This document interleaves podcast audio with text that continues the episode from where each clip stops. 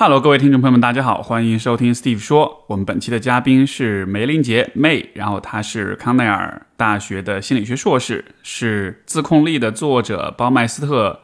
呃的中国学生，然后在中国的学生，然后他也是这个美好心理的 CEO，所以欢迎 May。谢谢 Steve，很高兴是大家。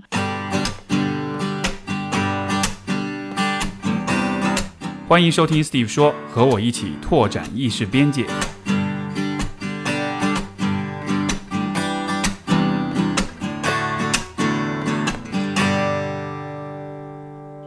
呃，我邀请妹来做这一期节目，也是因为啊，我们之前的交流当中，她有讲到，她有参加过这个之前广受关注的这个 Legacy 的课程，对吧？然后啊，嗯，这个首先我们先先先做一个声明啊，就是因为之前这个事情受到大家关注，也是因为啊，有一位女性的这个投资人在上这个课程期间就是啊晕倒，最后不幸去世，我们。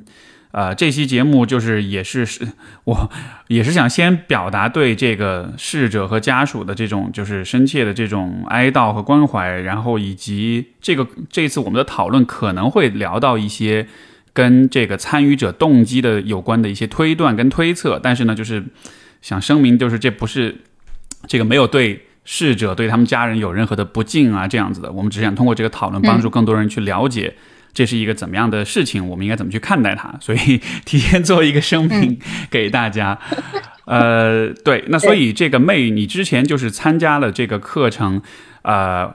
因为今天我其实想跟你聊几个方面的话题哈。第一个就是说这个课程本身它是它是怎么样去产生作用的？它是包括它为什么会能够所谓的洗到别人的脑哈？然后就是说人们为什么会去参加？尤其是这个啊，之前让很多很多人感觉比较。惊讶的就是很多参加的人似乎还是那种精英阶层的人，那么他们的动机是什么？第三个是你之前提到很有趣的一个角度，就是从这个产品设计的角度来说，你你你你有讲到哈，就好像其实它的从产品的角度，它好像还是一个不错的这个产品，但只是它内容上可能有问题。这个我也想知道你的更多看法。还有最后一个就是说。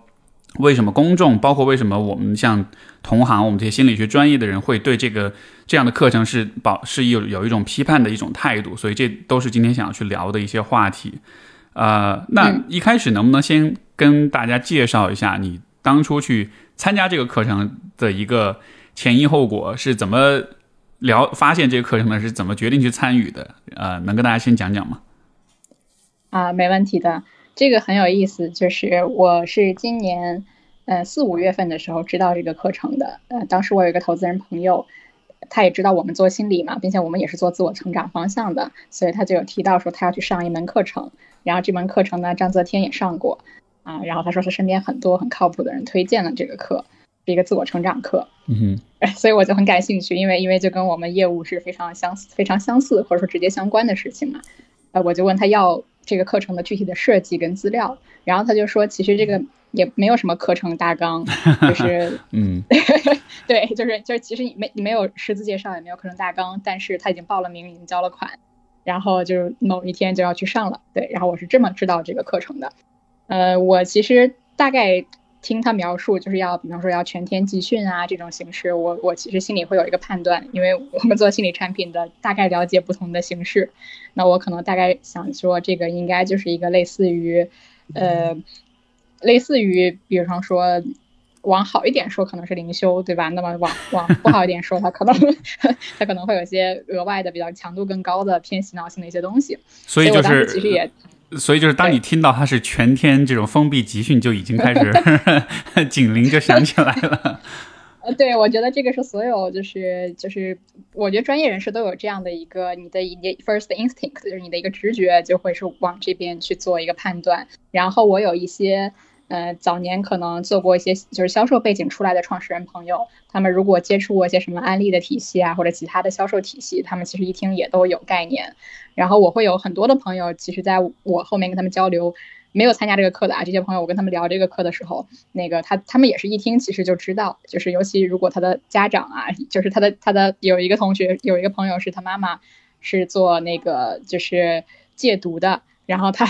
所以他就对这种东西会非常警惕。对，但是我觉得很多人其实是没有的，我就觉得很有意思。就是至少我的朋友，嗯，他一听有一些很有很厉害的人去了这个课，他就还是很想去。所以我也提醒了他，但是他也其实知道是教练技术的变种啊。教练技术就是我们据说零七零八年也在。北京流行过的一个偏洗脑性质的这么一个东西，他其实知道这里面会有一部分这样的形式，但是我的朋友还是把这个当做一个商学院啊，或者说当做一个嗯培训性质的东西去上了。嗯，所以我就一方面出于好奇，然后另外一方面，因为我朋友后面的反馈真的还不错，我就一方面出于好奇，对，然后一方面出于毕竟也是同行嘛，抱着一个学习跟好奇跟体验的心情。所以你也是有点带着这种，就是像是。调调研市场调研或者产品调研的这种心态啊，去看一看，去了解一下。对，嗯，我觉得也有自我成长的诉求，但是他肯定跟正常来报这个课的绝大多数学员的比例会不一样。我其实，在整个上课过程中，也是会把这两部分的模式来回切换的。就是，呃，我相当于既能够从体验的部分去感受这个课所带来的东西，另外一方面，我我其实因为从事这个行业，还是会对它的。做法跟它的实际的流程以及它的效果有一个专业性的评估，是因为你自己也去开发课程什么，所以说就是在这个上课的过程中也是会从相当于是一个课程设计跟产品设计的角度去去评价它，所以其实多一个维度出来，这也是我觉得很有价值的一个维度。这个我们就等一会儿再去说。那所以你在这个朋友介绍之下你就去了，那当时去了之后呢，这个呃在课程开始初期的阶段，你的体验是什么样的？嗯，课程初期就是，嗯，我我我之我本科的时候就有学弟，他们可能去卧底过这种这这种那个传销类型的组织。我自己在 去这个课之前，我网上会搜到一点点的资料，嗯，大概会有个心理准备。那么他可能这个课的流程就是，他比如第一天，他第一天就主要是为了做一个那个群体的规则，我们叫 social norms。嗯，所以说他第一天会。有一些会告诉你十条你一定要遵守的规则，比如说那个你要打开身体姿势全程，就你不能你不能比方说把手抱在胸前，然后你也不能就是双腿交叉这样子，如果你这样，老师就会很凶的斥责你。其次就是说不能带手机啊，然后包括不能喝酒啊，不能够跟这个课上的人。就是有性关系啊，然后不能够那个把课上发生的事情告诉别人等等，他会有有很细节的一些规则，所以第一天的上午基本上就是在去落实这些规则，然后让这些大家有一个服从性的一个一个一个形成。如果在第一天的上午，他其实还有个额外的环节设计，嗯，他其实会在第一天故意最开始不讲东西，然后。就会有人站出来问他们，质问他们为什么不讲东西。哎，这个时候其实我们就可以很快的看到这个团体中会不会有一些呃相对可能有独立思考或者有自己想法的人站出来，他就能够比较清楚的把这些人定位出来，然后去看他能不能够呃能不能够适应这个课程体系。如果这人太有想法，他可能就会在早期把他给踢掉。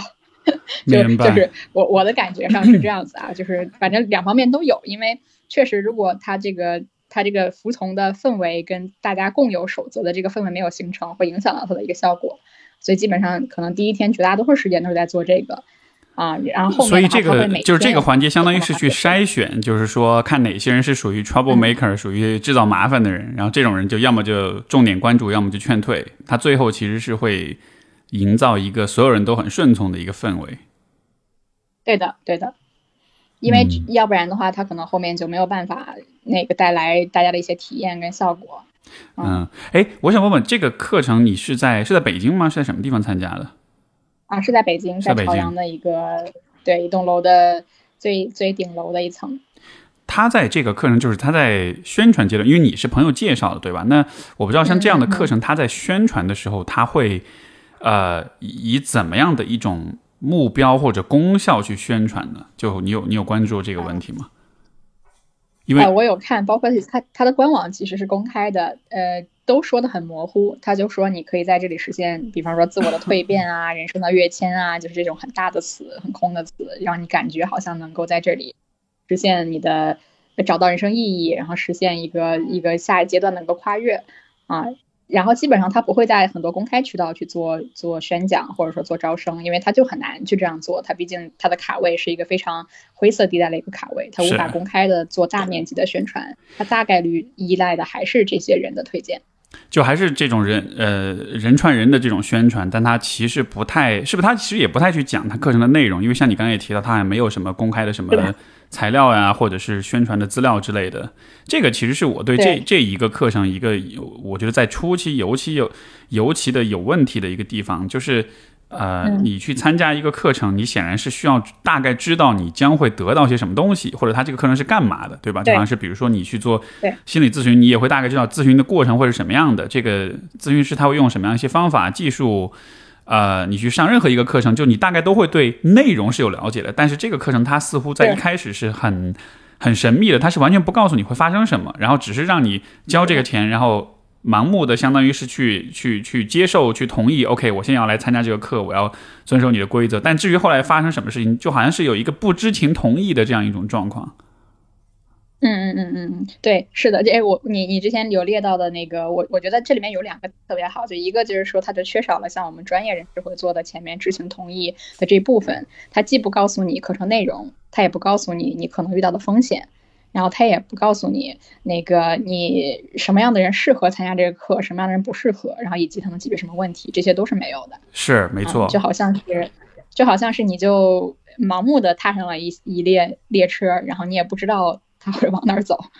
你也不知道会不会出车祸，大概就是这种感觉，有点有点这个盲盒的感觉哈。是的，是是是是，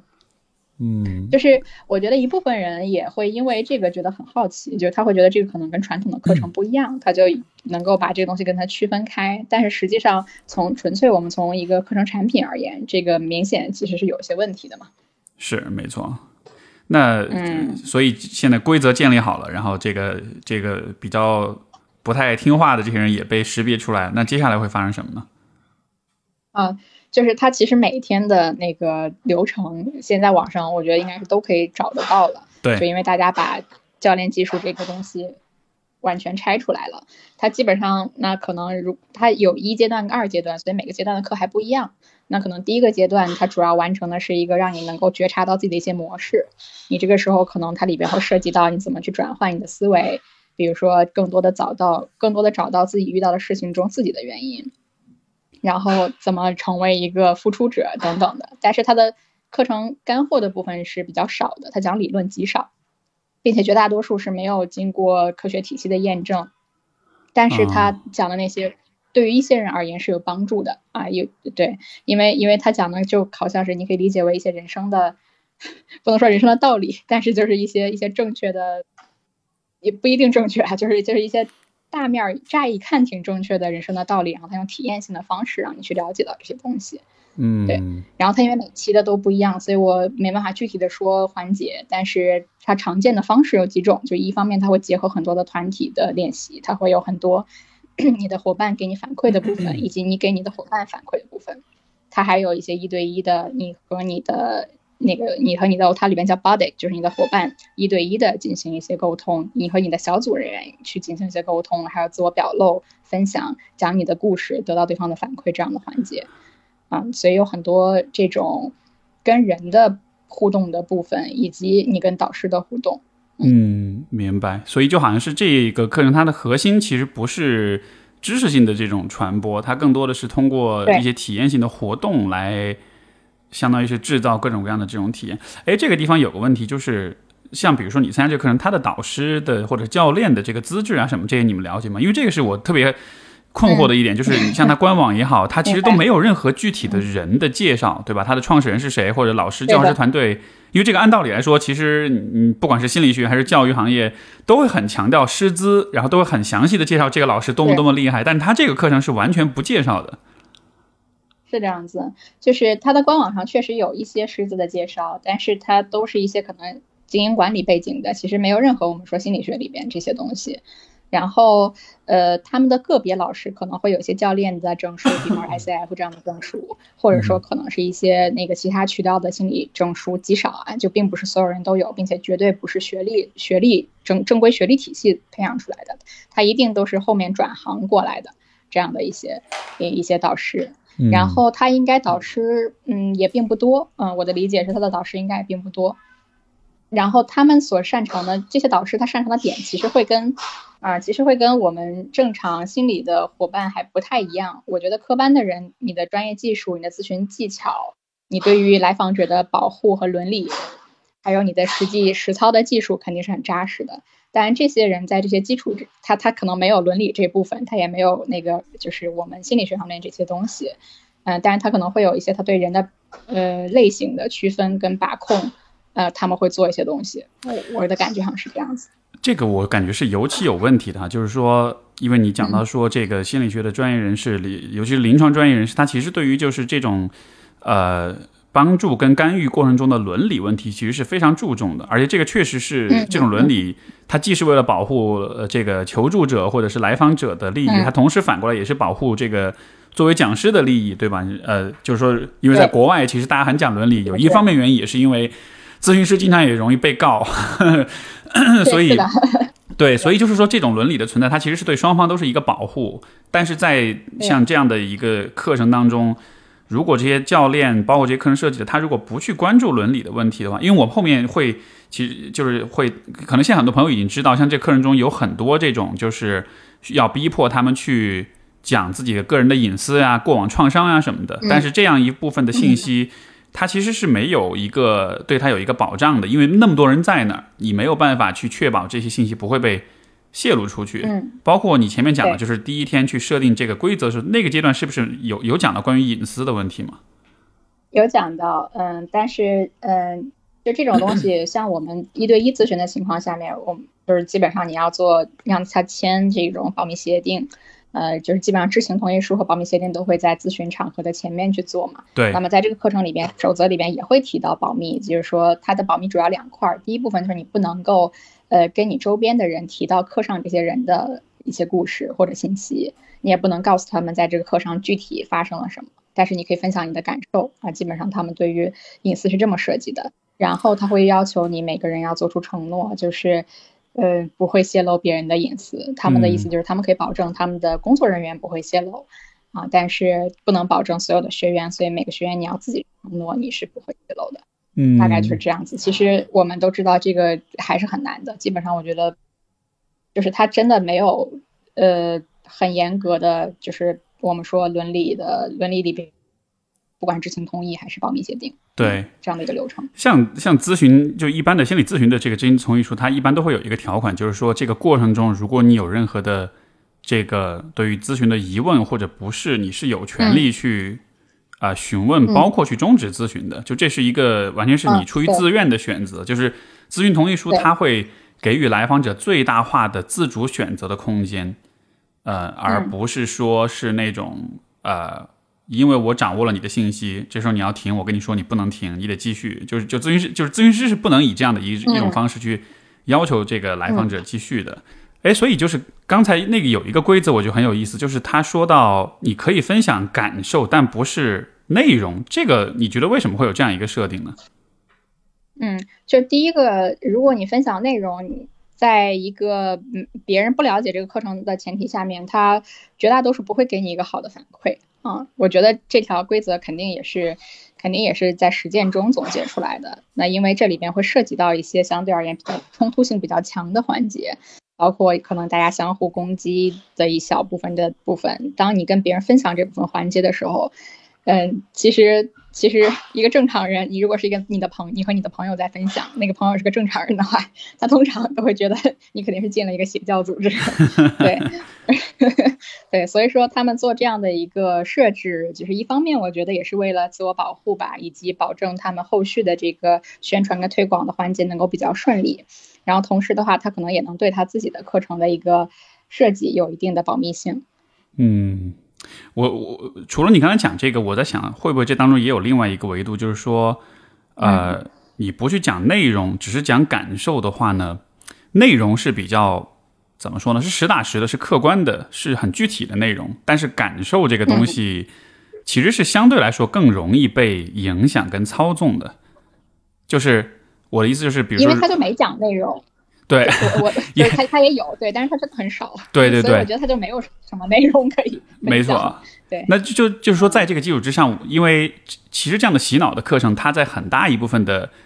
呃，嗯，所谓的这种活性的成分，其实就是它，其他就是去修改或者说是去更改、改变你的情绪状态。所以，当你去讲感受的时候，你实际上它是在让你去讲被修改后的你的情绪状态是什么样的。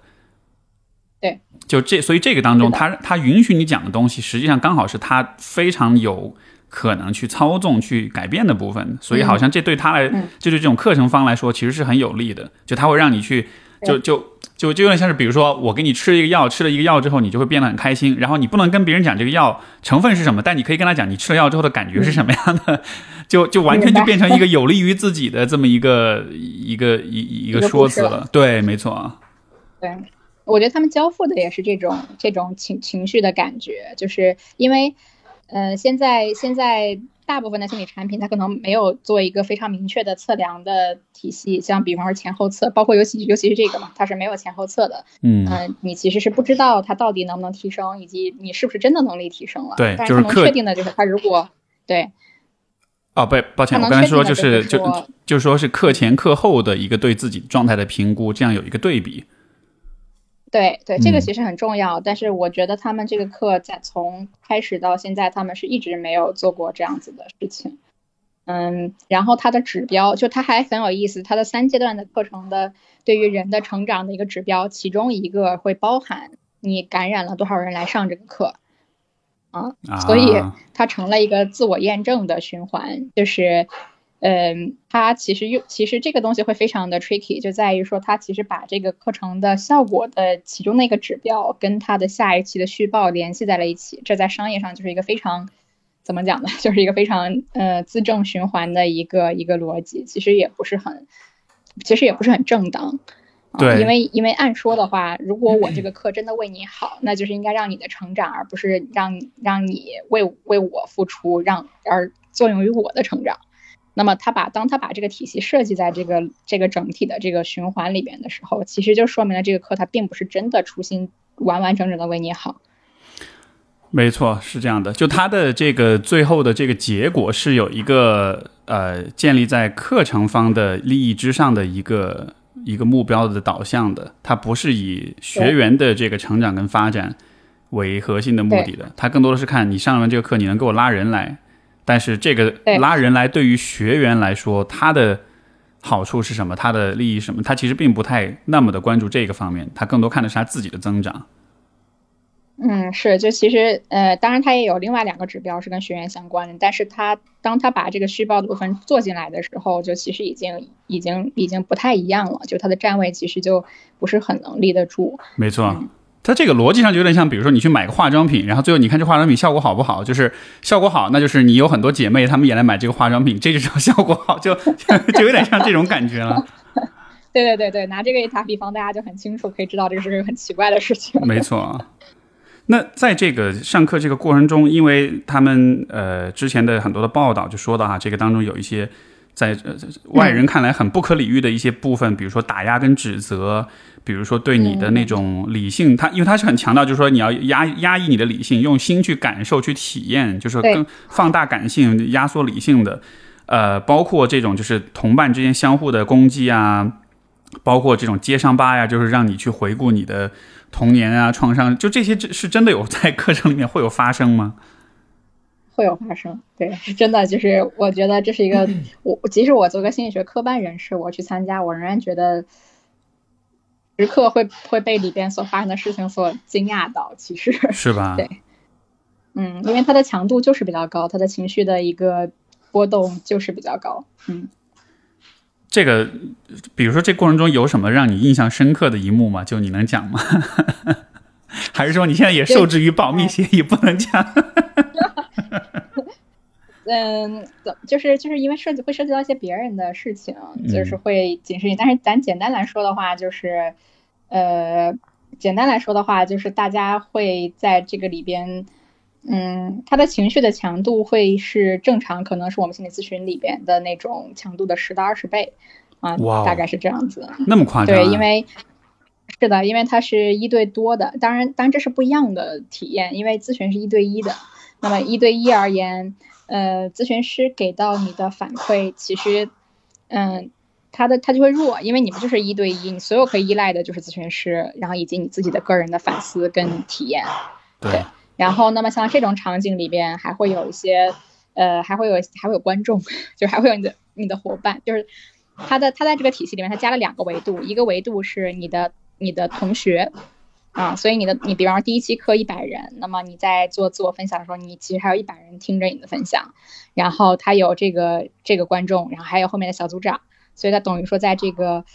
给别人影响的这个体系内，他增加了很多的支持点，啊，就能够让这个东西最后它变成一个呃相对而言给你带来的强度会更高的事情，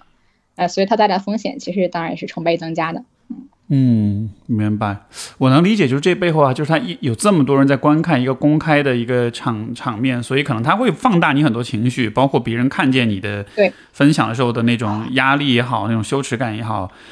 但与此同时，也确实有可能，就是说有那么多人看见你，而且如果大家后来又表现出可能是比较积极的、比较接纳的姿态，这个可能又对你是一个很像是一个很好的支持一样。啊，是这样子，所以它就是有两部分的这样的一个效果。嗯，在这个这种就是打压跟这种，尤其是对于这个就是理性的这个部分哈，就是说，呃，我看到的一些对这种课程的拆解，它其实很强调，就是说，不是去用思维，不是去用理性逻辑，而是去用感受、用体验，嗯，呃，去去感知。这个部分，它比如说，它会有些什么样的一些方式呢？就是或者，因为我因为我了解，就是说，它结合了很多这种体验式的这种练习啊、训练什么的。嗯嗯，那有它，嗯，具体来说，有些什么样的环节会让你会去实现这样一个目的呢？啊，呃，我觉得一方面就是最早，他就从一开始就会从不管是往期学员给你的介绍，还是还是课前的，会有人给你打电话讲解课程里边的。呃，建给你的建议，他都会开始说那个你要去放下太多评判性的东西。就他这个这个理念的灌输，首先它是贯穿在整个课程之内的。对，然后其次的话，你就会发现，在群体场景中，理性就是会被 自然的弱化。就是，呃，我我觉得感受非常直观，在这个里边儿，就很快大家就被洗掉了。就是，嗯，他们就会。并且又是一个纯封闭的环境，所以大家就会以导师跟小组长这边的一些反馈跟指导为最核心的参照方向，或者说指南针一样子的这样的一个东西。是，然后他会呃很鼓励你所有感受的分享，所以你可以想象成，嗯，这些学员他们在外界生活过程中，大家用用动脑子是用脑子是比较多的，那么你可能会跟人很理性的聊事情，但是在这边所有人的这个社会标签都被摘掉了。啊，然后，呃，然后你在五天全部密闭式的集训，然后你所有讨论的话题全都是关于你的感受啊，然后那个这种的东西，你的心情，然后你之前的经历，它就会给你有一种很不一样的体验，尤其是对于大部分就是没有心理咨询或者说这种习惯的，或者不是心理学科班出身的人而言，他会觉得这是一个非常。不一样的感受跟体验，然后连着五天，你肯定很快也就能够处于那种真的就是很走心、很走心的那个状态了。然后，并且你你越在这个，他会鼓励你不断的去投入啊，就是。就是，所以他在每个环节，他如果发现你不够投入，他有一个词儿叫百分百，就是说，就是如果如果你不够投入，或者你还在用脑子思考，他就说你不够百分百啊，你你你要把那些东西抛掉，你要更百分百的去投入，这样才会有最好的效果。所以他会有一个逻辑，也不是很非常不严密的逻辑体系，但是大他有个大概的话术，会让你能够呃往他想要塑造你的那个方向去走。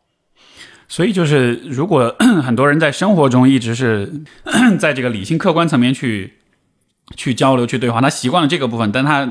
情感上的表达比较不被鼓励，或者比较被压抑，对对，包括他感受的部分，如果不太被看见的话，那当你进入到这样一个环境里，其实是有可能带来一些比较释放的，或者是那种让人感到比较被接纳、被看见的那种体验的。对的，对的，对的，我我觉得是这样子，他也确实做到了。啊，就只是说他有时候把握不好，就是这个被看到之后，如果是，呃，就被看到之后的风险，就因为他毕竟不是专业人士，他可能在，呃，他可能在打开上做的很好，但是在关闭跟治愈跟提升上面会稍微弱一些。明白，确实也是啊，因为你想，生活中我们为什么情感上不那么打开，也确实是因为我们对于身边的人，可能也许就大多数人可能没有那么的信任，而情感上打开的话，你把你的感性面、把你的脆弱面暴露出来，这个确实是有可能反过来是会受到伤害的，就是说会会别人会影响你，会控制你，甚至会威胁你。呃，是有这样的风险存在的，但就像这样课程，就是它能够把你的情感打开，而且是在一个群体的环境之下，让你更快的打打开，而且相当于是，相当于是给你营造一个，呃，一个氛围，就是在这个地方你是可以打开，你也是应该打开的，就好像是，对，像是营造了一个真实世界之外的一个虚拟世界，这个世界的规则和常态就是打开，而且大家都会打开，所以它其实创造一种暂时的虚幻的一种安全感。对，并我我觉得它并不是通过创造安全感来做到的，呃，因为我的直观感觉，包括一些伙伴的反馈，就是他们并不感觉很安全。呃，它的这个场域更像是一个，当你就是一个服从的场域，嗯，就是你进入到这个体系之后，你需要遵守这边的规则，然后所有的这里边的人，导师、组长、你的、你的、你的同伴、你的同学，都会让你都会慢慢的引。被引导以及相互，大家都开始认可这个规则。就是它这个场域并不是通过我们说咨询里边那种我创造一个安全的、跟你有保密协定的这种场景，让你能够打开。它就是通过一种比较强烈的方式，然后通过那个社会群体的这种思思想的影响，让你打开，然后你也就打开了。对，就不一定安全，但是你确实能打开。是是，因为确实安全感的这种营造，可能是需要花相当相当的时间跟耐心的。现在咨询当中，这可能都是一个持续可能好几个月的时间才能够多少能够完成的一个过程。但是这么短的时间之内，呃，可能更多的是像你说的，就是它是用一种群体胁迫或者是一种群体服从性的一种方式，强行给你打开。而你看，这个其实就是前面我们说的，呃，当你去同意参加这个课程的时候，你你其实并不知道你会被要求这样去打开自己。所以当你到那一步的时候。第一，你已经没得退路了；第二，你不光是有教练在要求你打开，你所有人都在要求你要打开，所以这个其实就像是一个，就是是一个完全从从伦理的角度是完全不 OK 的一件事儿。就是我之前不告诉你，但是我现在把你扔进这样一个圈套里面，推上去了，对，推上去了，就很就我觉得这个是他最最就是很很有问题的一个点，就是相当于他在里面还不止这一个部分会有类似的这个这这种方式，就包括。他实现一部分的治疗效果，也是通过把人，就是这个人他可能能力的发展并没有到那个状态，或者心理其实没有成长到那个状态，他就会就会让用群体的这个力量，让这个人一定要去跳，一定要去，不是真的跳，但是就是完成一个心理的跃迁。他在这个过程中不会提供任何的抓手，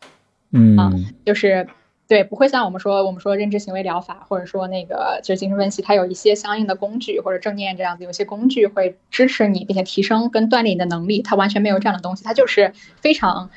简单粗暴的一群人在这里，然后让你去，让你去变成另外一个人。啊，我明白了。所以为什么他会这种课程会强调是所谓自我突破啊？这个突破其实就是对 让一帮人逼迫着你去做一些你不敢做的事儿，但是。这个当中的话，如果 比如说有些人他的不敢做，确实是他自己心理设限的话，那当有人帮他去突破了之后，他可能确实会觉得自己突破了。但是也有些人像你说的，就是他可能心理上他没有发育到那一步，他到了那个位置上，他可能承受不了，或者他没有足够的能力，或者是心理上的力量去支撑自己，这样子被推出去，实际上就是会产生问题。是的，是这样子。嗯，所以这个可能也是很大的一个风险所在，就是。他对于这些学员之间的他们每一个人的具体的状况是不去做区分的，他是用一个统一的模板去套在所有人身上。对的，对的，对的。然后，但是它这个体系可能运转了足够久，所以它有一些通用性的。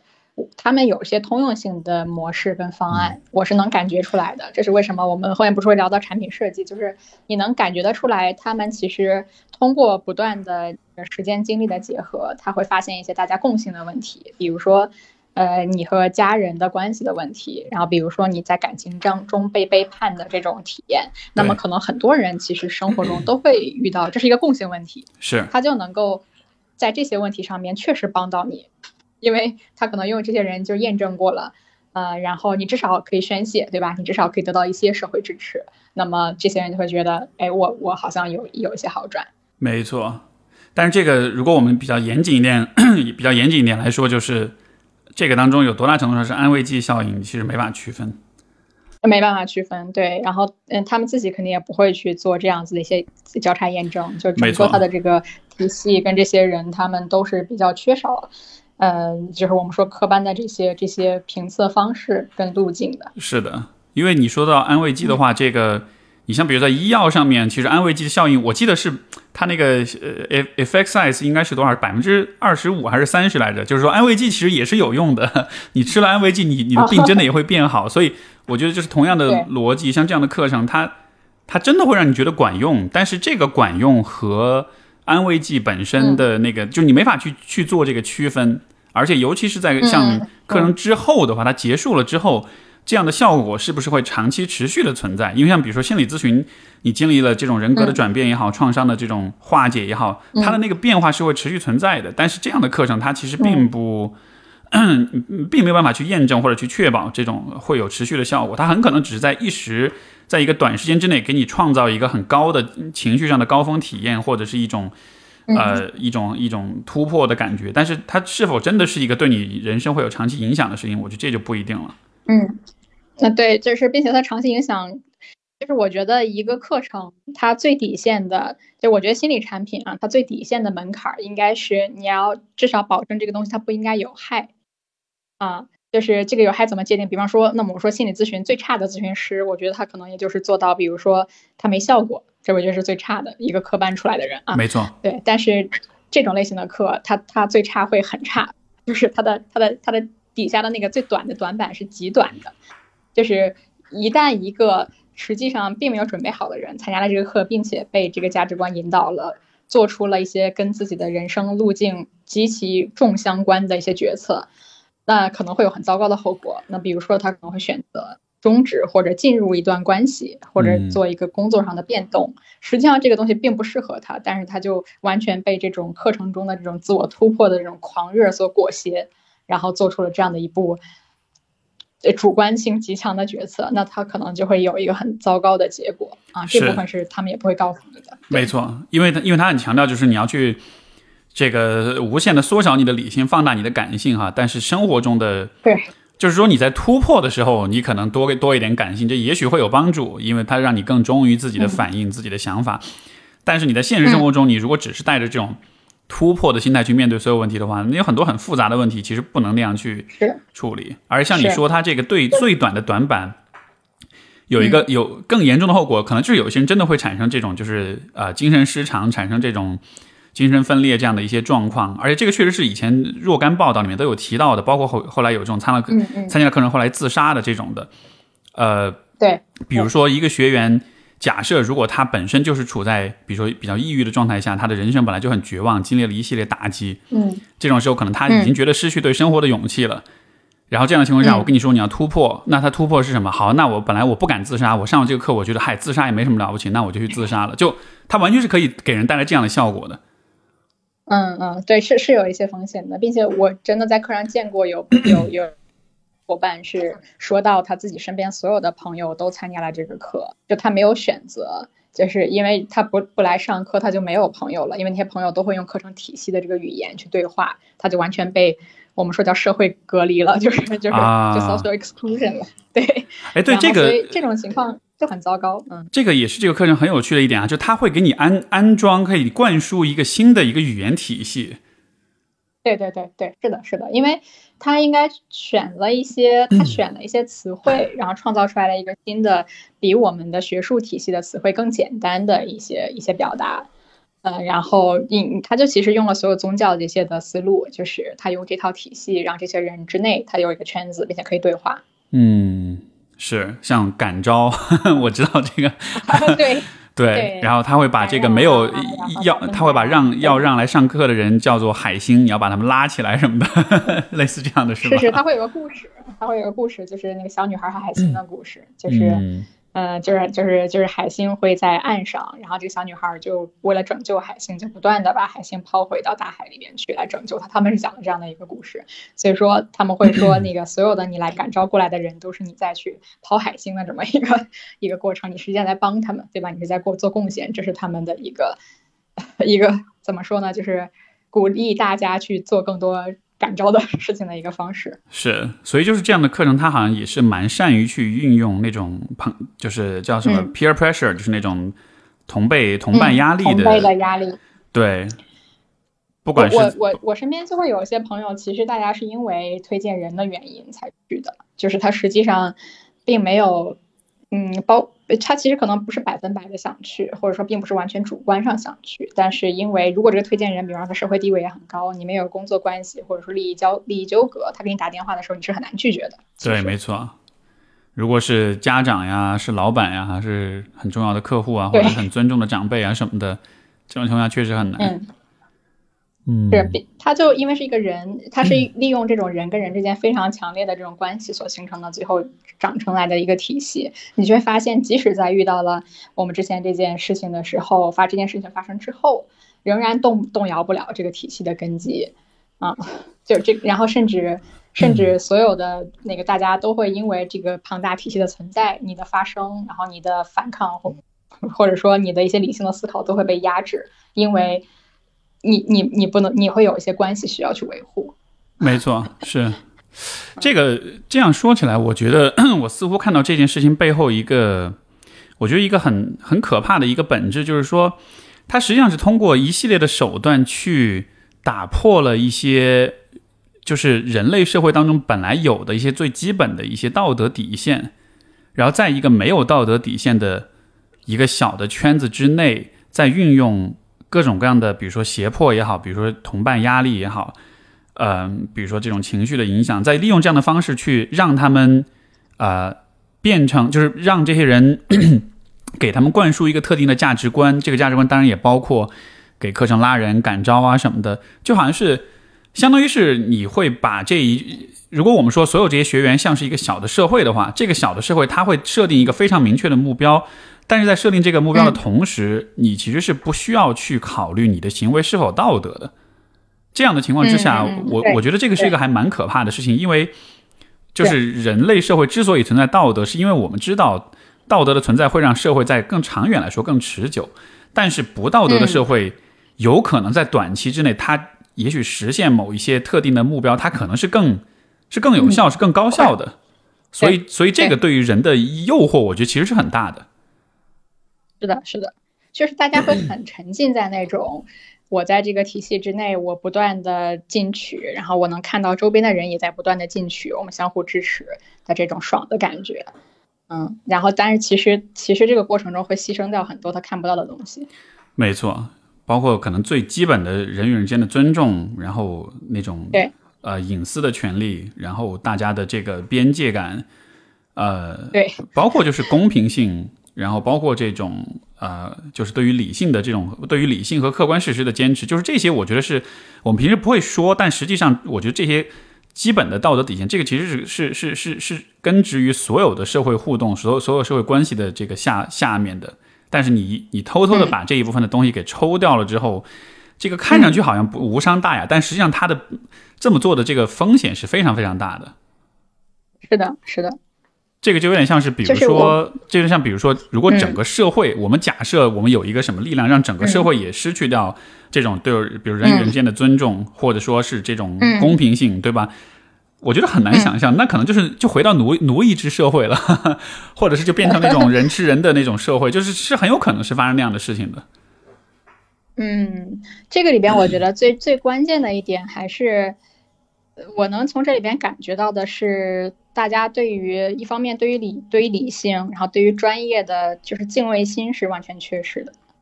嗯，就他未必会到人吃人，因为因为这些人他可能初心是好的，包括组长嘛，很多是志愿者，就他们并不从中拿工资或者怎样。然后所有的推荐给别人这个课的一些人，他们也并不从中拿返点。所以这些人他可能最早的那个初心，他就是单纯的希望说别人可以过得更好。嗯，但是呢，这个这种的比较单纯的。纯粹的初心，在这个体系下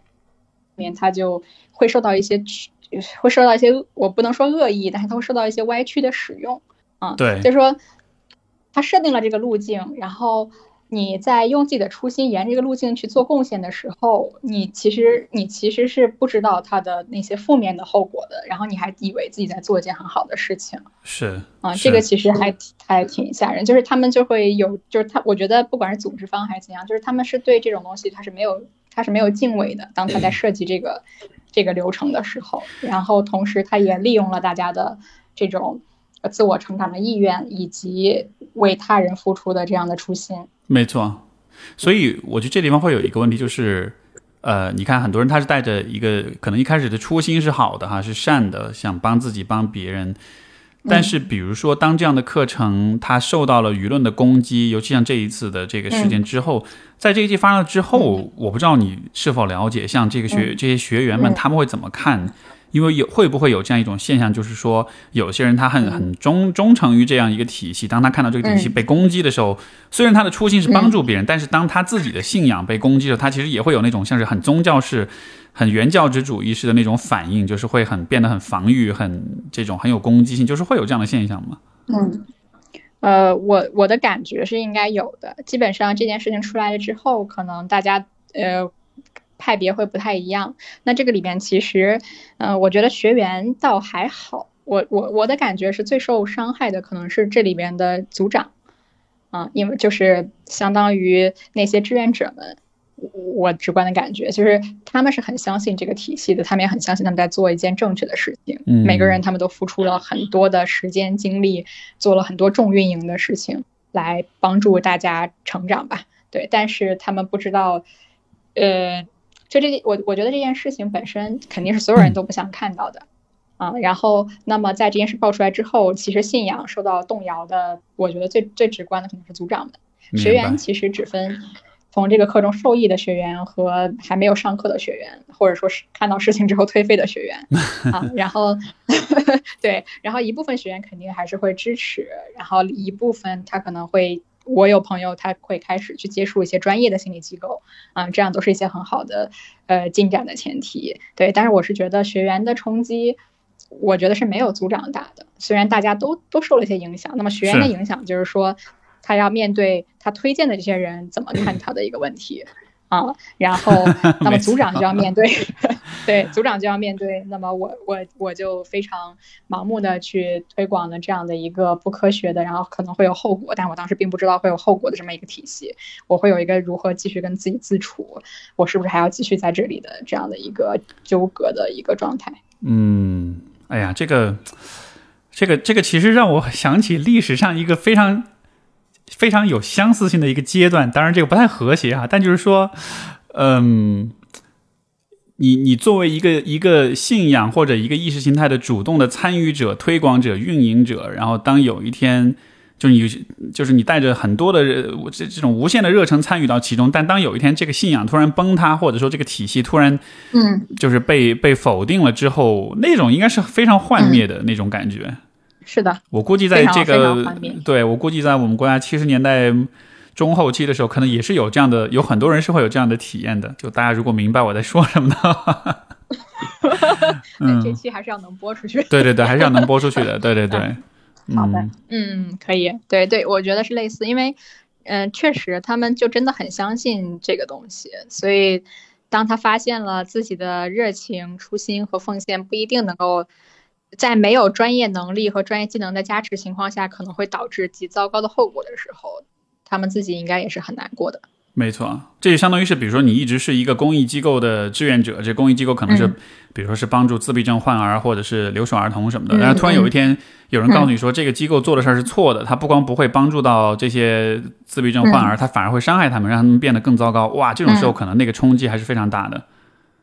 是的，是的，是的，嗯，基本上在这个体系里面付出越多的人，我觉得呃多多少少会受到冲击会多，但是但是也很难讲，因为他有可能付出很多，他就完全站过去了，那他在这件事情他也不会有任何的反思，呃或者说是去想自己在过程中承担的承担扮演了什么角色，我是能非常确定的知道有一些就是有可能有相当多的人。真的觉得这件事情只是意外而已。嗯啊，他也觉得对这个课就是就是这件事情不会发生在他身上。是嗯这个就是这个之前这个这个呃这个投资人他这去世这个事儿，可能确实我没法确定是否跟课程有直接联系，但是。呃，嗯我我觉得是确实是因为这个事儿，把整个这个课程体系，相当于是暴露于公众的这种审视跟嗯批判之下。然后在这种批判当中，我们确实会发现很多就是非常有问题的部分。而、呃这么说起来，我会觉得，你看，像刚这种小组长，他们可能也会很幻灭啊什么。那我觉得，我能否说这个体系就是真正之之恶，其实是来自于它更上层的，就是设计者或者是这种呃创造这个课程的人，因为。从这样一个角度来看的话，他们，嗯、就是说我们虽然没有办法了解他们是怎么想的，但是我们通过他们的行为的结果去反推他们的意图，对吧？那按照这样一个逻辑来说，也许这些课程的创造者或者是这种呃搭建者，他的目的其实就是赚钱，就这个似乎是他最关注的问题了，因为他会把学员的利益放在、呃赚钱这件事情的下面，所以他是把这个放在一个非常高的位置的。因为就是说对，如果你是一个助人行业的话，那么比如像咨询师，你赚钱也重要，但是赚钱的重要性其实是比不上你帮助你的来访者的。我们在价值判断上是会有这样一个、呃一个很重要的选择，对。但是对于他们来说，他已经做了一个选择，就是赚钱比学员的利益更重要一些。对对对对，就是我觉得这个真的看你，你看他的这个课程体系跟行为方式的设计就非常的明显，呃，所以它就是一个就是一个我们说叫 profit profit driven，就是利益导向的一个一个，就是它未必那么利益导向，就是什么叫那么利益导，就是它未必真的完全设计的要赚那么那么多的钱，因为它的收费。其实据我所知，一部分人也不会觉得很贵啊，就是在 这里面最最最最那个社会地位最高的一部分人，可能并不会觉得这部分特别贵，但是，嗯，它确实是相对于我们大部分市面上的心理机构，它会更商业化很多。嗯，因为我是觉得他会能够选择这样一种有点类似传销的这种人拉人的方式，这本身就。我觉得这本身就蛮还蛮说明问题。这个相当于，比如说，如果我们说心理咨询是嗯这个呃，咨询师会要求自己来访者要给自己拉拉拉访客的话，拉新的来访的话，嗯，就你你能想象吗？就是这肯定会被骂死的，对吧？因为当你这么做的时候，对。大家就会知道，哦，原来你不是要去做咨询，原来你是要去赚钱，就是就是，且不说你收费是收多少钱，但你选择这个这个机制，这本身我觉得就还蛮能揭示出你的这种意图的。而且我是觉得，对。也是同样很有趣的一点，就是如果这是我们反推出这样一个意图的话，我其实会觉得这样子的课程体系，它背后的那个那个精神内核，其实是非常的虚无的。就是当你只把嗯赚钱当做是，呃，几乎是唯一的重点的时候，你你其实是没有任何的社会和心理和情感层面的那种价值追求的，就好像是你你懂我意思吗？就是就是赚钱是最重要的事情的时候，一切都不那么重要。但是在我看来，这是非常虚一种非常虚无主义的一种精神内核。呃，他他相当于就是他做了一个一个一个一个这样的一个怎么讲呢？就是一个环境的设计或者体系的设计，让这个体系充斥着爱，充斥就是至少大家以为啊，充斥着相互之间的支持啊、爱呀、贡献这些东西，但是实际上它包的那个盒。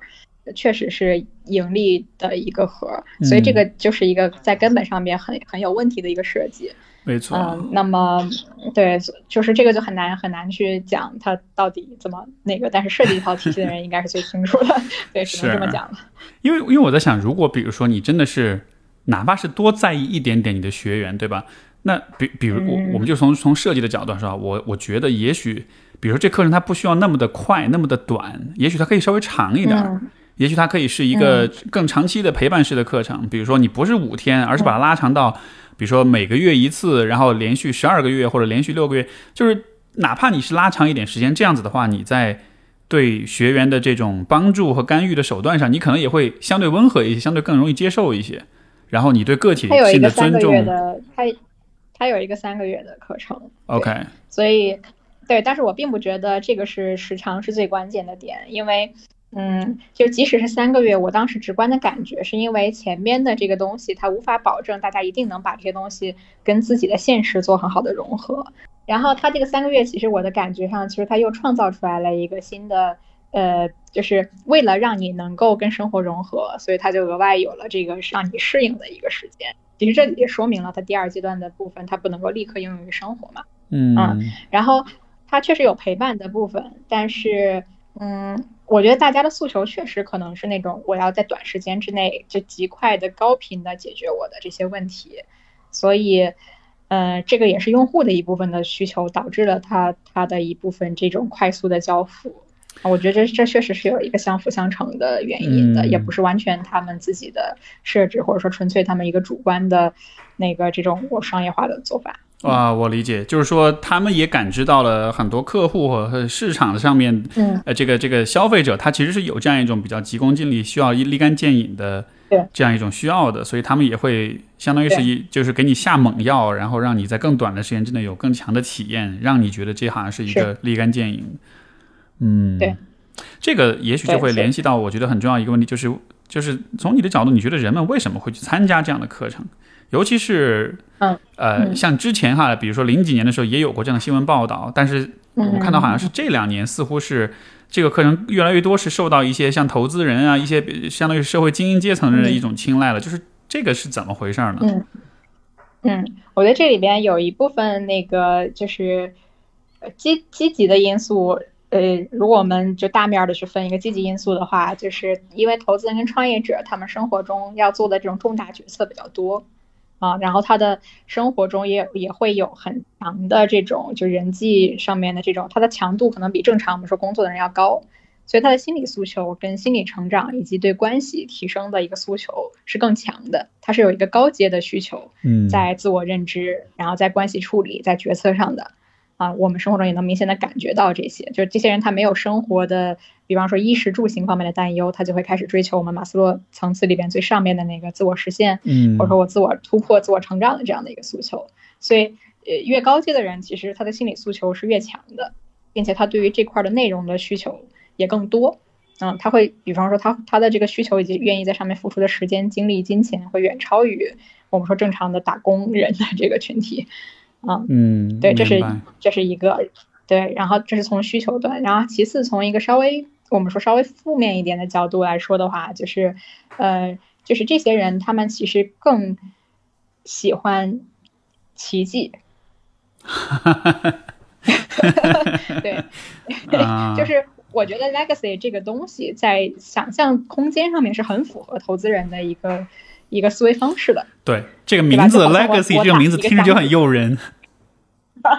是的，它的起名我觉得也确实很好。你看，就像打一个响指，你就你就突破了一样。这个完全就是在做风险投资过程中，对吧？你投一笔，然后赚一千五百倍什么这种，就完全是跟他们是一个思路的东西啊。大家就是在投项目的时候，也是在找这种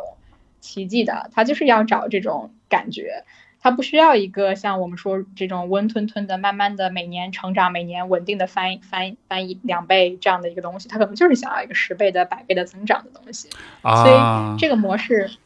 跟他们的那个思维模式其实是非常契合的。对啊，这么说起来，你看，比如说，如果你去，你去这个邀请那种那种很有匠人精神的人来参加，他们可能就会觉得啊，不要。对，因为他们的工作模式决定了他们是喜欢慢慢的积累、精细的打造，而不是那种有点带着投机性质的那种那种巨变的那种过程的。对对对，是的。原来如此，这个这个我觉得很有趣，这个之前我没有想到过这个角度。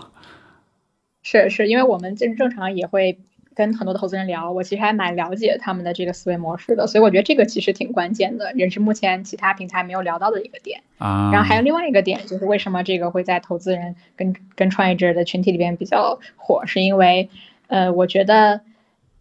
投资人通常是比较自信的啊，就是这批人他都挺自信的，所以他会觉得，因为他的背景很好，然后他学历非常棒，所以他才能做投资，他就会有一种呃。就是就是觉得自己不会被玩弄，或者不会被这个体系所影响的这种自信，对，或者说是自负，对，就是，嗯，但是我们知道，我们学心理也知道，你的人性的部分其实是通的，就是我们说人的不管是优点还是弱点，然后或者说一些心理机制，这些都是通的。你即使是超人，或者说接近超人的人，你还是会被这些机制所影响，对，你还是会从众，然后你还是会被 PUA 啊。每个人都有心理弱点，这个并不依赖于你的社会阶层啊，就是真的每每个人都有。但是这些人他会他会倾向于认为自己没有，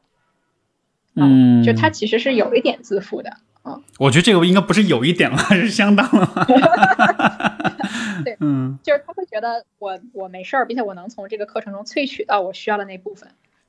啊，明白，就是他去参加的时候，他会说，他会知道说，这个东西虽然有毒，但是我是能够扛住那个毒性，去把那个好的东西给有选择性的吸收进来的。但是这样，但但这个其实是对自己能一种筛选能力的一种高估。呃，是的，是的，是的，所以它就是一种自负。我我就觉得这个课真的体现了。那个人性的一个，我们说就是贪嗔痴的一部分，就是贪指的是你就一定要拿到所有的这种成长，并且你要极快的拿到所有的这些成长，就立刻马上的成长真爽，这是贪。然后，那么我们说这种还有就是自负，所以还有就是自私，还有一部分是自私。什么叫自私？就是说，嗯，你你把这个课推荐给其他人的时候，你你以为你在做贡献，但实际上。你是忽略掉了一部分人，他可能会在这个课就折进去了，就是他可能会有一些负面的结果，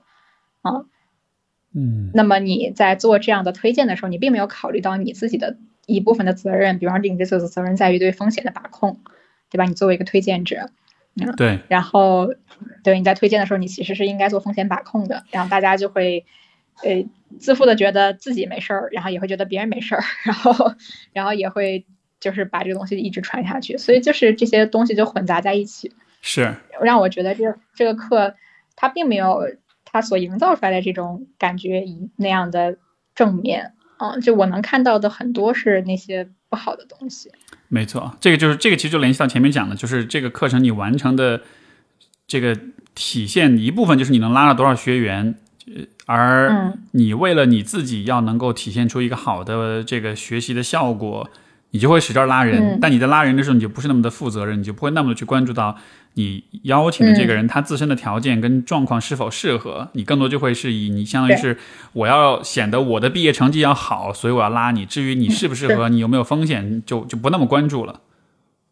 对对对，呃，它里边因为课程里边还会有一个点，就是说你要让 让大家去相信对方是。完整的，就是我现在想起来，它真的课程里面的设计是一环扣一环的，所所以它会让你就是鼓励你去相信别人都是完整的，都都是有能力的，然后这样其实你在做宣传的时候可能会更没有心理负担。啊，明白 明白，对。对，他就他就相当于是他提前给你的提供了一个合理化的一个说法，就是就是你你你不需要担心有人是脆弱的，因为人本来就应该是坚强的，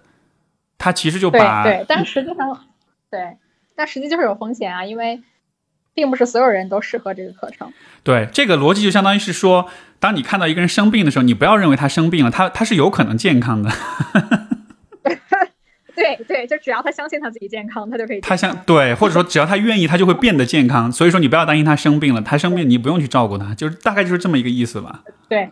对对对对，就是这种，就是这种。这种话真的是你稍微换一换，就觉得真的好荒谬啊，好不可思议。是的，然后为什么这个荒谬没有被这些很聪明的人发现？就是因为大家没有把这个事儿套在一个医疗领域的视角去看待。是是，就可能如果你想象一个疫苗，对一个疫苗，它如果有百分之二十的副作用，百分之二十的人会有副作用，它就不会上市，对吧？哪怕这个疫苗能够造福百分之八十的人，那么我觉得这个课就类似于这样的一个东西。没错，哎呀，所以这个真的，你你说到这里，真的是就是大家对于。心理健康的理解和对生理健康的理解，按道理来说应该是对应起来看的。嗯，但是说到心理健康的时候，人好像就会觉得自负的觉得说，这好像是一个比生理健康更容易把握，也更能够靠自己的主观能力去改变的事儿。就他其实还是对这个这这个领域，就他不了解，可能也没有敬畏吧。所以说就会就会很主观的认为很多事情是自己可以掌控的，包括这种对于洗脑的这种可能性，我觉得真的是太。太太太大意了。嗯，你看，像我们心理学里边的最早，呃，像 Milgram 的服从实验啊，然后像那个斯坦福监狱实验，在最早出来的时候，大家包括现在，大家听到作为一个非科班人士听到时候都会很惊讶。那么实际上也确实是这样子，就是因为大家在嗯不知道这个实验的时候，你就是不会意识到人其实是会有很高的服从性，以至于甚至在这种情况下面会去呃斥责、辱骂、打别人，甚至那个就是按下那个电击按键，让对方让对方在电击中死去。就你如果没有这种背景跟对于这个实验的了解，你就真的不知道这些，会影响你到这个这个程度。是，可能就是说，因为可能现代人生活当中。不太会有这样的场景，所以你没有遇到过，你也不知道你在那种场景你会怎么做。但实际上，可能可能绝大多数人在一个呃被权威胁迫和一个呃群体压力的情况之下，可能都会做出一些你平时不敢想象的事情。就所所以，我才会经常会喜欢说，当年德国纳粹的那些成员们，其实也都是普通的德国青年而已。他们可能很多人也是挺挺单纯、挺挺简单、挺善良的。他们可能也没有什么真正的恶意，但是当他到了那样一个环境里的时候，他就是会那样。所以换句话说，我们每个人也在那样的环境里，我们也可能变成纳粹，我们也可能变成把犹太人推进推进毒气室的这种呃这种杀手的这个身份，是完全有可能的。嗯，是的，就是这个事情就体现出来了。那个其实我们学心理的人一部分的常识是大家不知道的。对，然后这个的。误误差才导致了这些结果。嗯，这个课程从呃产品设计的角度来说，这也是你之前提到一个很有趣的角度。你你其实是给了他一定的认可的。你是觉得他从就是不看内容只看设计的话，呃，你你觉得你对他的认可是在什么地方呢？呃，我觉得它是一个六十分的产品。嗯。怎么说呢？就是它从满足用户需求的层面上面，它是一个六十分的产品，并且它可能是十到二十倍于心理咨询的效率，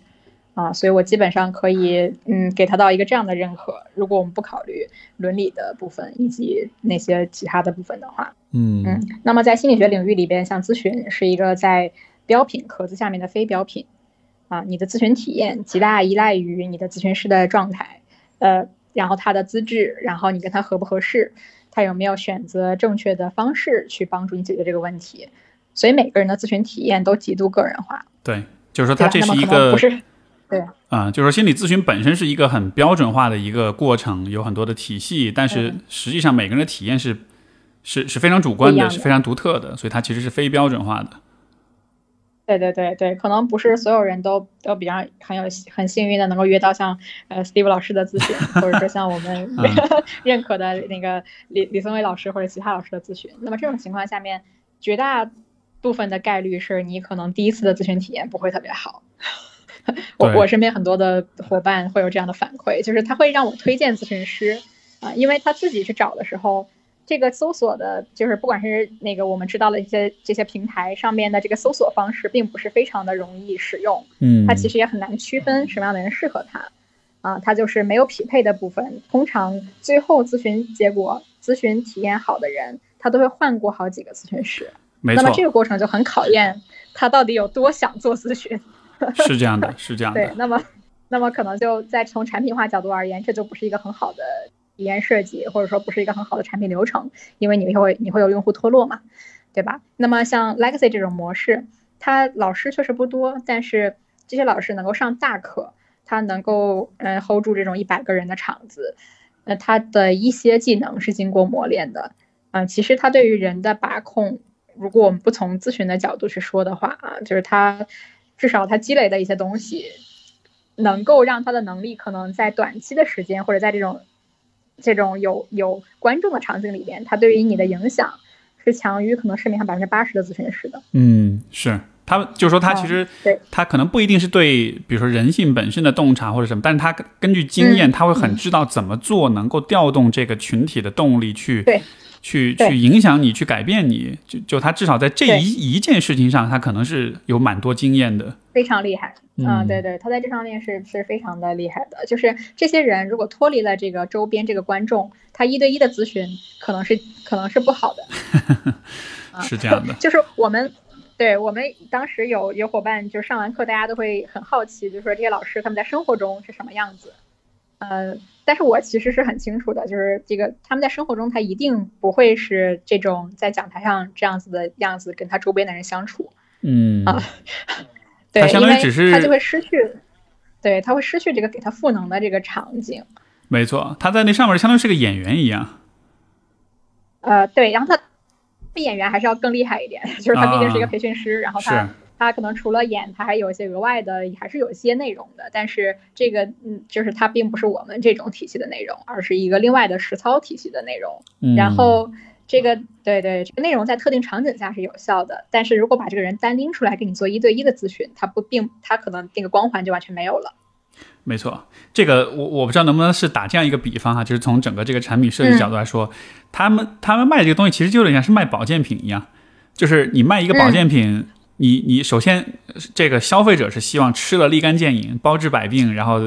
腿脚也好了，眼睛也好了，头也不疼了，觉也睡好了，就是就是消费者本身的期待就是很浮躁的，是很功利的。然后这样情况下，如果你卖的这个产品，比如说心理咨询，可能也是一种，也许啊，也是一种保健品，一种营养品。但是这种营养品你在卖的时候，你就不能跟，你就不会跟他说，哦，这个吃了包治百病什么，你就跟他说，这个吃了之后会慢慢的改善，但是需要坚持一段时间，而且不会立立竿见影。这个时候消费者听上去了啊，不要，这个太慢了。然后这时候跳出来另外一个人跟你说：“哎呦，这个特别好，短期之内包包治百病、突破啊什么的。”然后完了，不光他在那说，完了下面还有很多其他的消费者其实是托，然后还在跟你说：“哎呀，真的特别好，你就买这个。”然后你去吃，你吃了之后，你那个呃心里自我感觉特别良好，有一种这种安慰剂的效应，你自己也觉得：“哎呦，特别好，这个吃了我真的好像就特别 身体全部都好起来了。”然后就就是他就是一个所有人都在炒他，都在吹他，包括你自己也参与进去这样一个东西。但实际上，它它给你带来的实际的效用是怎么样？你根本没法验证，就像是普通的保健品一样。对，对我觉得大家在付这个学费，当时最大的动机就是我身边的人去了。没错，真的就就是这样子。它还是一种社会担保在起作用。对对对，它就是一个人堆起来的一个体系，然后，嗯，就像那些保健品 一样。所以，所以我突然觉得，比如说，你看，我们现在会说很多老年人买保健品上当呀，那种什么的。你看，其实现在这种，这不就是这不就是年轻一代的这种买保健品上当的骗局吗？就其实还蛮相似的。你这么一比较的话，就他那个背后那个心理，我觉得还蛮相似。那种从众，那种信信信赖亲友，然后那种自己的理性判断的缺失，包括可能对于呃客观的科学事实的这种不了解跟这种无知，就是。真的，真的对应起来，真的还蛮像的，非常像啊，对，非常像。你看，就是总有一个能，总有一个方式能够，能够，能够割到你。没错，这种感觉是。而且我觉得我在看他的这些课程的这些内容的时候，我我其实会有这样一个感觉，就是呃，因为因为这个课程，它它最好像最核心的，它其实就是想让你去呃，把你以前的价值观推倒，树立一个层新的价值观，对吧？就他好像是强强调这样一种。呃，思维跟看待问题方向一种改变，然后呢，这个改变，你如果把它拉长一点的时候，它其实像是一种教育的过程。但是呢，嗯，通常来说，教育，呃呃，可能是需要在一个很长的时间跨度里面去完成的。像比如说，我们从小上学接受这个现代科学的教育，对吧？那这就是一个教育的过程，而且这个它确实也是一个，呃。这个原始或者是呃落后观念推导，然后有新的更科学、更先进的观念进来，然后这样一个推倒重建的过程。但是这个过程，它把它放压缩在一个很短的时间之内，然后同时，它在当中就夹杂了很多呃套路、很多技巧、很多方法，去加速这个呃观念重塑的过程。像前面提到的，比如说不管是打压也好，不管是这种同伴的这种。呃，压力也好，呃，包括这种呃呃呃，比如说一整天的培训，包括让你没办法睡好觉，睡眠剥夺，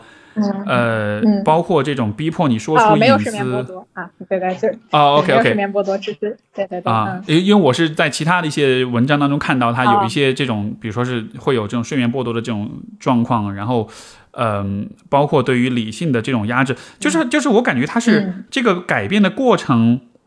它是怎么说呢？它当中散落着很多的，有可能会真的影响到人心智的一些一些套路、一些一些伎俩，然后这些伎俩全部堆砌在一起之后，就会共同形成一个很强大的一个转一一一个转化跟一个推动的这样一个作用，就是就是这样子，它就有点像是一个。就我的想象，比如说，如果我是一个课程的研研发者，我的定制的思路就是，我先想我要做什么，我要做的事情就是让人们停停止相信他过去的价值观，而相信我的价值观。那我怎么做到这一点呢？我就会看，比如说在社会心理学当中有哪一些套路、哪些方式、哪些效应是可以改变人的认知、改变人的行为和情感上的反应的，然后我就把这些。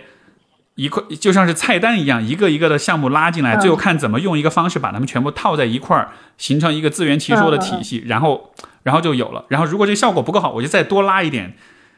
套路进来，多拉一点工具进来。总之就是一点一点的往上堆砌，就好像是有这样的一个一一种模式。呃呃，我觉得特别好，就是它一定是演化出来的模式啊，它是就是你能，对你你的概括很精准，就是你能看到这里面的一部分，它一定是不断的演化出来的、丰富出来的一个规则跟整体的流程。呃，但是有一点就在说，它肯定没有参考那些书。嗯，对，就是我我能感觉出来，就是虽然说他用到的一部分团体培训，可能比方说有些沉船的，然后红与黑的，我们团体培训里面也会用，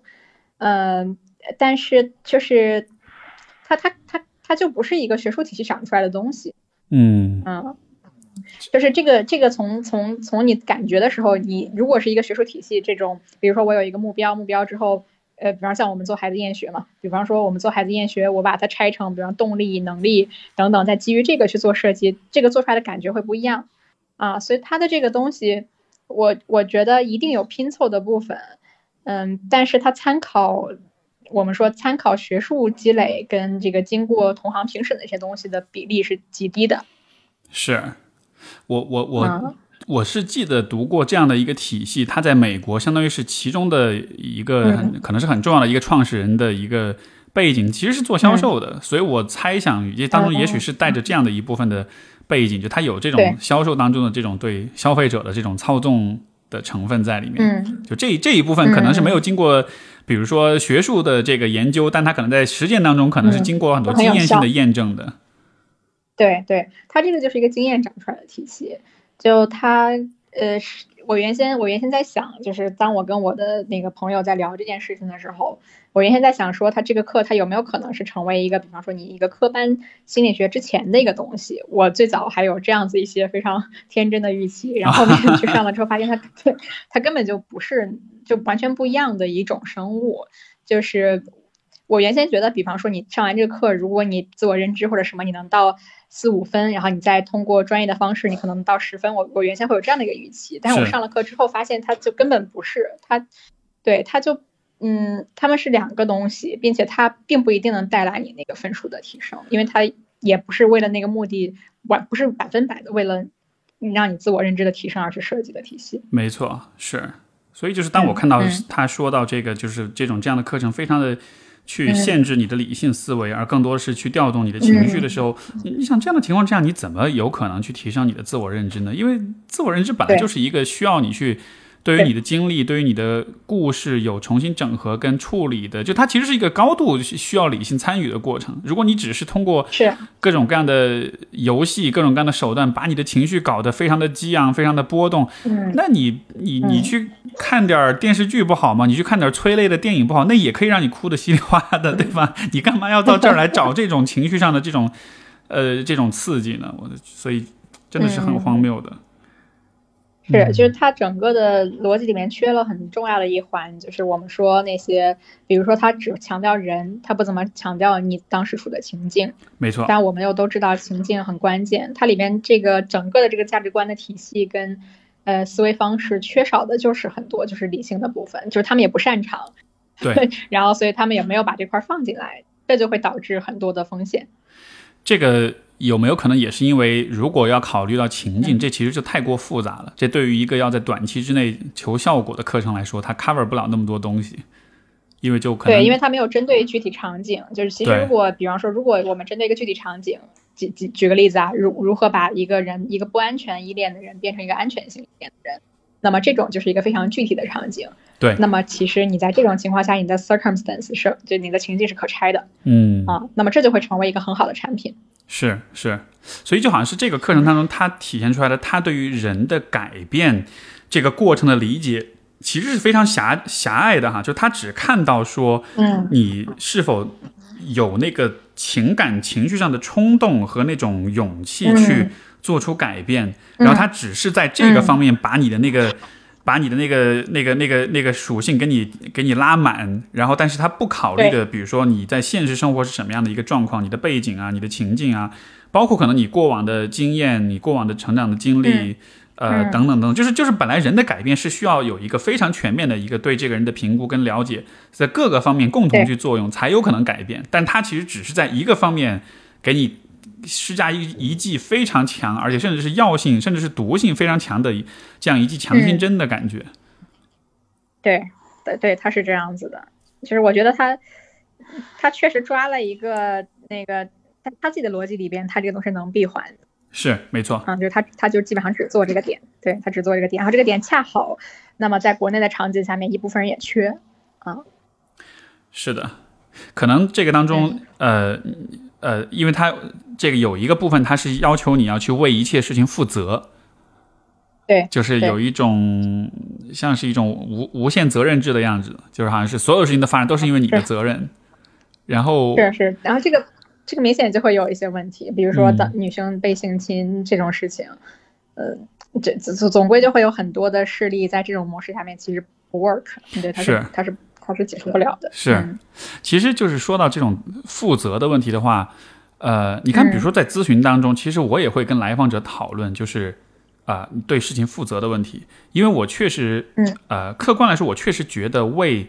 自己的经历负责是一个会有帮助的事情。就说极端一点，哪怕是你说被性侵这样的事情，呃，如果你完全的认为百分之百的这个事情百分之百的发生是在别人那儿的话，你自己。没有任何就是你本来可以去把握的一些点的话，这这虽然合情合理，或者说在情感上好像是说得通的，但是它有可能造成的一个结果就是你就会变成一个非常无力的一个角色，就是因为因为一切都是外界发生的，我就什么都做不了了。这样的情况之下，它反而会让你就是非常无力。所以一定程度的，但是很审慎、很谨慎的，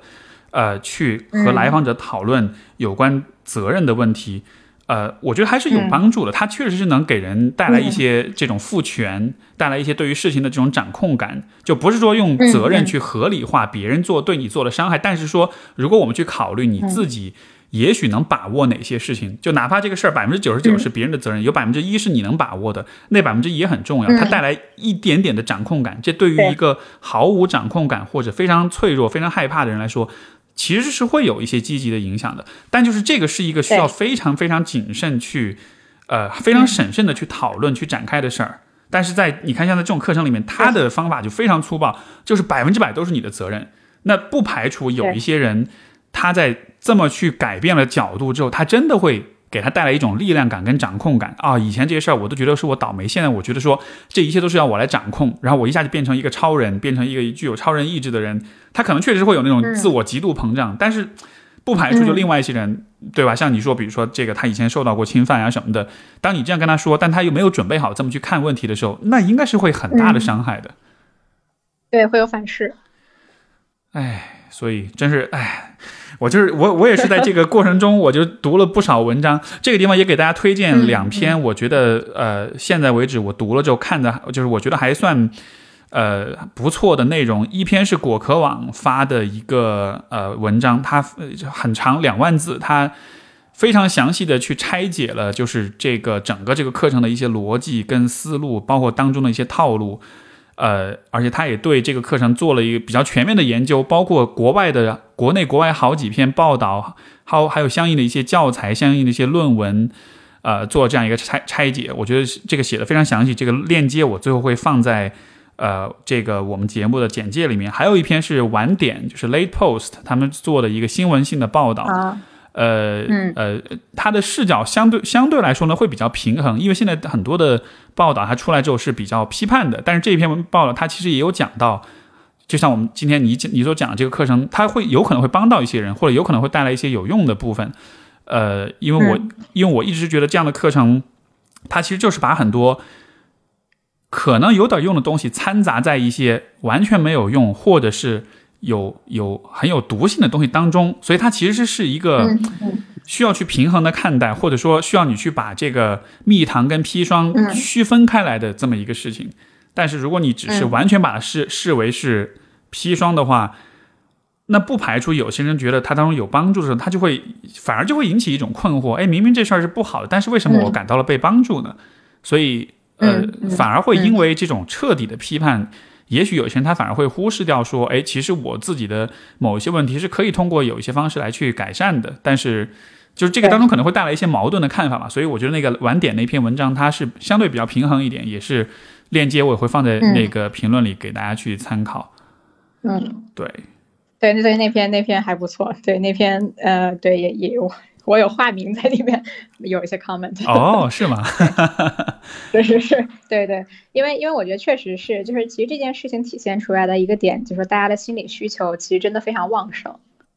啊，所以才会有这么多人愿意去报名这个课程，然后交这么高的费用。没错，啊，就是因为。大家真的有，就是哪怕他不是说有抑郁症或者焦虑症，他都会对于自我成长或者说心理的一些能力的提升，他是有诉求的。是，所以我觉得更多我们去一个积极的状态去看的话，这个体现了就是说大家的需求跟对这个行业的期待。是啊，那么就是说，我们能不能够有更好的产品、更科学的方式去满足这些大众的需求？这个是可能我们从业人员要去考虑的事情。是的，是的。所以，当我也在看到，比如像晚点的一篇文章，他也提到，他说，比如说很多这种投资人啊、商界精英去参加，可能他也是因为很压力很大、焦很强的焦虑，然后自己过得不开心。嗯。所以，可能也确实真的是在你看，就是挣到钱、有了好的生活之后，但是他更多想去追求在精神上、在心理的层面，怎么样让自己更开心一些。所以确实，对，像你所说，可能很多人他真的是带着一个很积极、很正向的一个出发点去做这样的事情的，但就只是说很遗憾，就是这样的课程，它确实从本质上来说，它是非常有问题的，所以它没有办法实现你当初想象的那个样子，而且不光如此，你还有可能被被被伤害，还会被骗钱，哎，所以真的就是，是的，是的，嗯，最后一个问题就是，如果。假设如果让你来设计类似的课程，你觉得有什么事情是你会有不同的选择的，或者有什么设计上的改动是是你觉得是很非非常有必要的？明白，我觉得最关键的一个就是，我觉得这种课应该还是要基于场景做设计。啊，就是比如说呃，这样就能保证来的人他相对集中，大家要解决的问题也比较确定，然后你也能够不断的优化跟迭代你的课程设计。嗯，所以我觉得第一个就是说。你还是要有一个有一个能够帮大家真的解决的问题。哦，就是说这个课程它应该针对一个具体的问题，而不是一个整体的人的一种突破，一种很模糊的一种感觉哈。是的，是的，是的。嗯。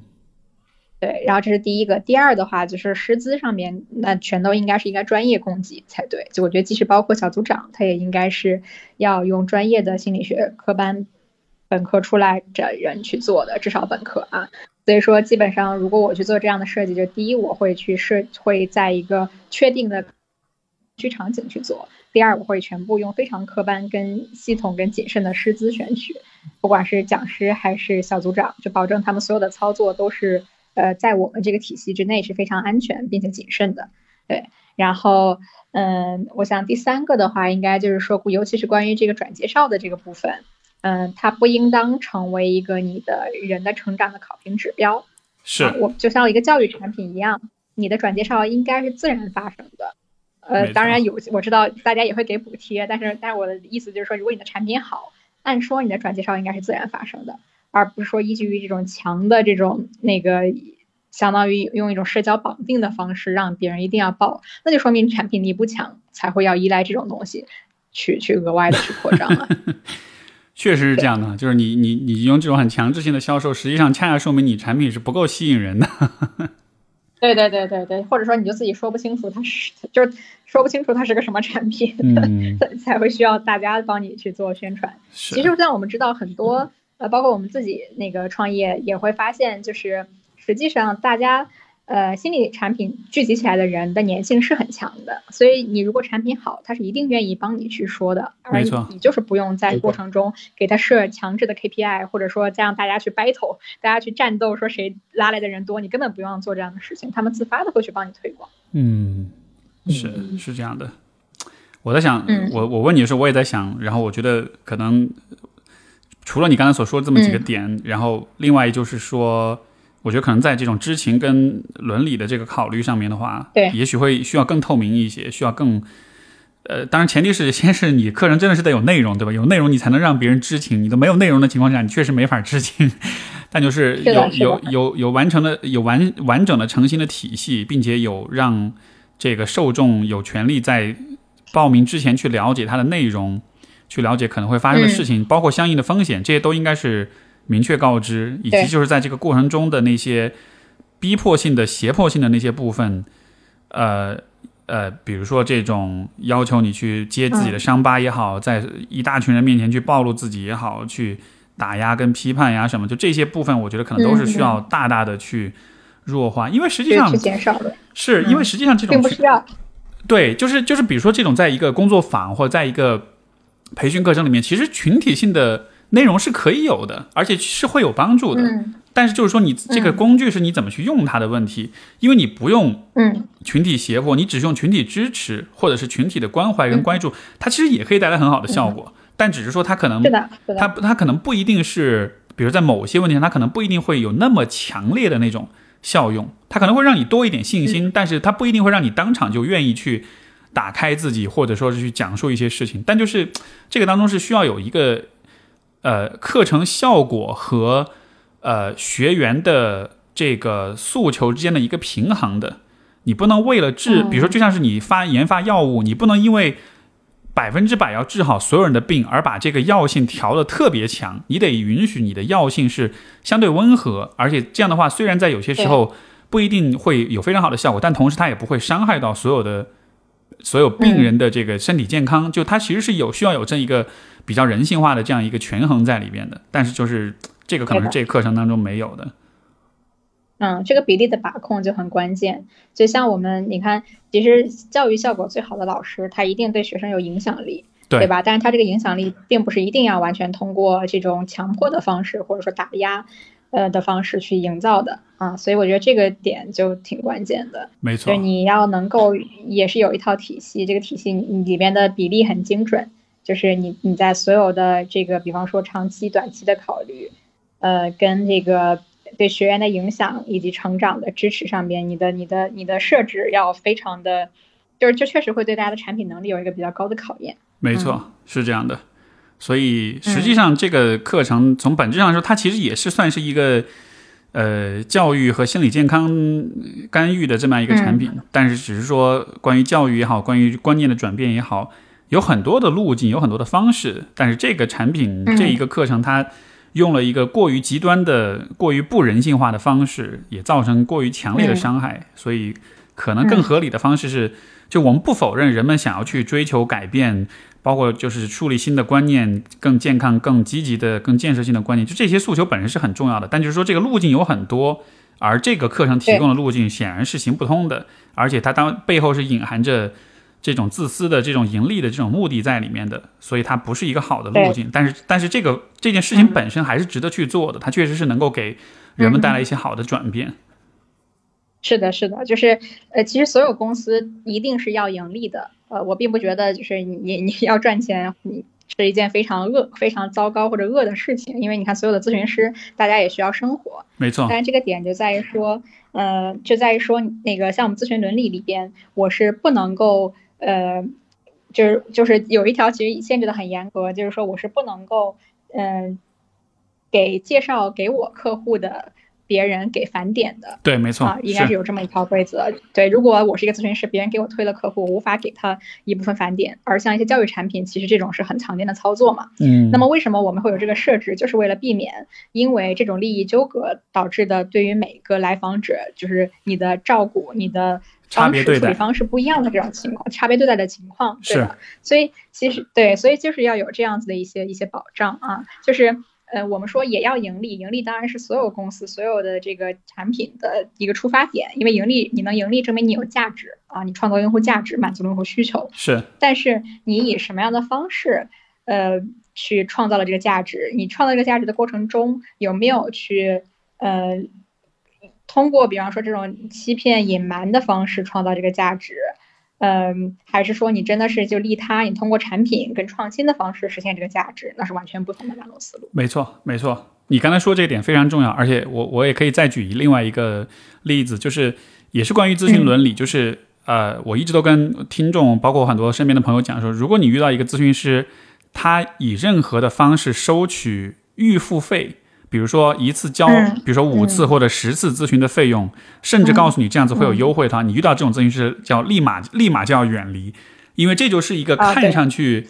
看上去无无关痛痒，但实际上这样的行为背后所折射出的那个伦理的那个问题是非常严重的，因为嗯。如果你让一个来访者，比如说预付了十次的咨询费用的话，虽然这个和包括有些来访者他也会说，哎，我能不能一次性的付一个费用，这样你给我优惠点什么？他也有这样的需要，对吧？但是这种设置它的问题就在于。比如说我呃一个来访者付了十次的费用，但是他在比如说到第五次咨询的时候，他对咨询产生了很明确的一个判断，说我不想要继续咨询，我觉得这个咨询师不适合我，或者我不喜欢他，甚至说这咨询师在某些方面给我带来负面影响。但是这个时候，因为对方拿着你的钱，实际上这个预付费就会产就会在这个咨访关系里产生一个很大的一个权利的不对等，而这个对于来访者来说是一个很大的风险。所以说，有伦理的意识的咨询师都会知道，说不会去收这个钱，因为这会给，这会把咨询，呃，这会把来访者放在一个非常有风险的一个弱势的位置上。所以，如果当一个咨询师愿意这么做的时候，他其实就是把他自己的经济收益放在了来访者的这个呃风险或者来访者受助这件事情之上，所以他其实就已经做了一个价值判断。而这样子的价值判断，我觉得。放在心理咨询，包括放在我觉得很多的教育跟培训领域当中，它其实都会很有问题。就像比如说来这个 legacy 的课程，它的设计本身，你就看到最后你的成长的指标是由你拉人来判定的。他当他这么做的时候，他就已经很明确了，这个作为课程的设计者，我的重点是赚钱，你的成长。对我来说重要吗？也重要，但它不是最重要的事情。我是把赚钱放在第一位的。当这两件事情产生冲突的时候，要做取舍的时候，我会取，我会取的是我赚钱，而不是你的成长。所以，所以这就是这就是风险所在，就是不出问题没事儿，但是一出问题的话，你的最底层的那个价值观会决定你往什么方向去走。而选择利益的人，他最终就会在出问题、有冲突的时候去伤害你，为他自己谋利。所以，这个对于受众、对于来访者、对于学员来说，其实就是非常非常大的风险。嗯嗯，是这样子。嗯，好，就 今天聊了好多，希望有帮大家把这个 这个课程、这个整个这个事儿也聊清楚了。也特别感谢这个 May 的今天的分享，亲身体验的这种分享。对，没事，也欢迎大家关注我们的公众号，就可以搜索“美好心理实验室”。好，我们后续也会有更多关于自我成长以及相关主题的更好的文章分享给大家。尤其是这个 May 现在主要在一个比较重要的业务是做这个小孩子厌学这块儿，对吧？所以有妈妈、爸爸妈妈们听节目，然后小朋友不爱 不爱上学、不爱读书，可以去了解一下哈。所以那你们的公众号就是“美好心理”。实验室对的啊，美好心理实验室在对对，搜索美好心理就可以找到。明白。然后还有你们呃有微博或者有其他的这个社交媒体可以关注你们吗？啊，有的可以，抖音可以去搜索我们，就是因为我们做厌学方向，所以可以在抖音上搜索厌学梅老师。啊，应该是厌学两个字输进去就会有我们的一个介绍，还是比较排名靠前 的一个介绍。然后欢迎大家关注我们的关注我们的抖音。好的，好的，好，那就非常感谢梅老师今天的分享，也感谢各位收听，我们就下次再见。嗯，好，下次见，谢谢，拜拜。嗯，拜拜。